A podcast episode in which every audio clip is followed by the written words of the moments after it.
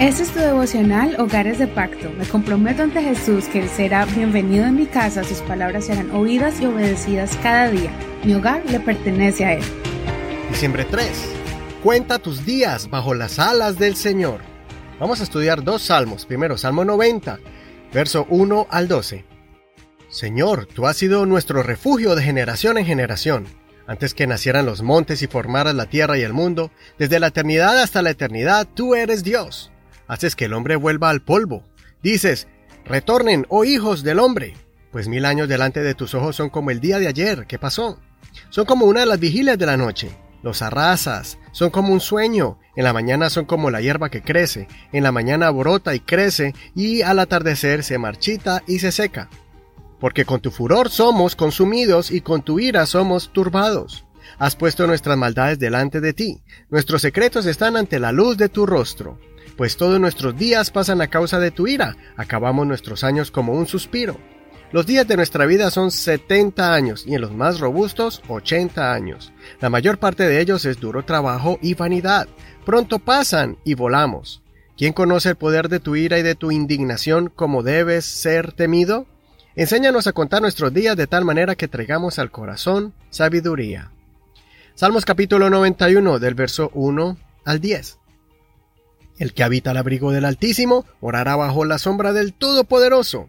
Diré yo al Señor, refugio mío y castillo mío, mi Dios en quien confío, porque Él te librará de la trampa del cazador y de la peste destructora. Con tus plumas te cubrirá y debajo de sus alas te refugiarás. Escudo y defensa es su verdad. No tendrás temor de espanto nocturno, ni de flecha que vuele de día, ni de peste que ande en la oscuridad, ni de plaga que en pleno día destruya. Caerán a tu lado mil y diez mil a tu mano derecha, pero a ti no llegará. Ciertamente con tus ojos mirarás y verás la recompensa de los impíos.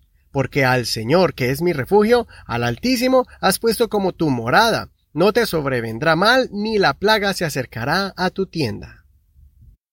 Bueno, este es el día que comenzamos a estudiar la cuarta parte de los salmos. Recuerde que son cinco partes. Este grupo o compilación de salmos se compone de diferentes autores, unos conocidos y otros no sabemos de sus autores. La mayoría de estos salmos son salmos que nos invitan a adorar a Dios y a exaltar al Rey de la Gloria. El Salmo 90 es atribuido a Moisés. En el libro de Éxodo y Deuteronomio aparecen otros cánticos de Moisés, pero en este capítulo Moisés escribió una reflexión acerca de la grandeza y eternidad de Dios, contrastada con la vida corta y efímera del ser humano. Este salmo es uno de los más conocidos y estudiados. Nos recuerda lo corto que son los días sobre esta tierra, aunque el ser humano tenga la noción de que va a vivir por mucho tiempo, especialmente los que son jóvenes. El joven piensa que llegar a los 70 u 80 años de edad es algo que va a suceder después de mucho tiempo y no es consciente en aprovechar sus días para aprender, edificar y construir. Pues a medida que va creciendo y cumpliendo más años, su tiempo sobre la tierra se va acortando. Es por eso que este salmo dice una gran declaración y que debería convertirse en uno de nuestros versos favoritos para que oremos todos juntos, la familia, tanto los padres como los jóvenes y los niños. E enséñanos a contar nuestros días de tal manera que traigamos al corazón sabiduría. Ahora, el Salmo 91 es muy hermoso también. Un salmo que se ha convertido en uno de los más leídos y recitados por los lectores y creyentes por generaciones y en todo el mundo. Es una confesión de confianza en Dios en momentos arduos, momentos donde el temor, la oscuridad, la persecución o la enfermedad tocan la vida del creyente. Familias enteras han leído este salmo pidiendo la protección divina del Todopoderoso. Madres usan este verso para poder transmitir fe y seguridad a sus hijos antes de dormir. No lo leamos como un conjuro o palabras mágicas. Al contrario, debe ser comprendido con la conciencia clara, creyendo que nosotros podemos encontrar refugio en la palabra de Dios y en su presencia. Algunos solo abren la Biblia en este salmo y la dejan abierta para que, entre comillas, los espíritus malos lo lean y se vayan. Creo que los espíritus malos no van a leer este salmo.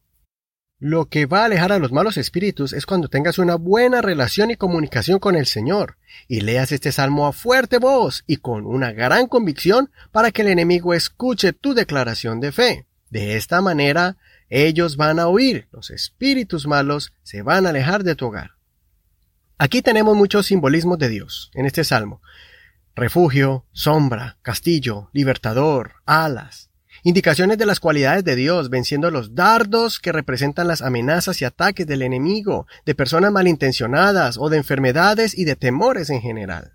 Te invito para que reflexionemos sobre las dos lecciones de estos salmos, a que consideremos nuestros días y los aprovechemos al máximo haciendo el bien y que no nos dejemos amedrentar por el enemigo, sabiendo que podemos refugiarnos bajo la sombra de las alas de Dios. Soy tu amigo y hermano Eduardo Rodríguez. Que el Señor escuche tu oración y te dé mucha sabiduría y protección. Te recomiendo la canción de Juan Carlos Alvarado titulada Me librarás del álbum Vivo para Cristo. Que el Señor te bendiga en este hermoso día y gracias por compartir este devocional.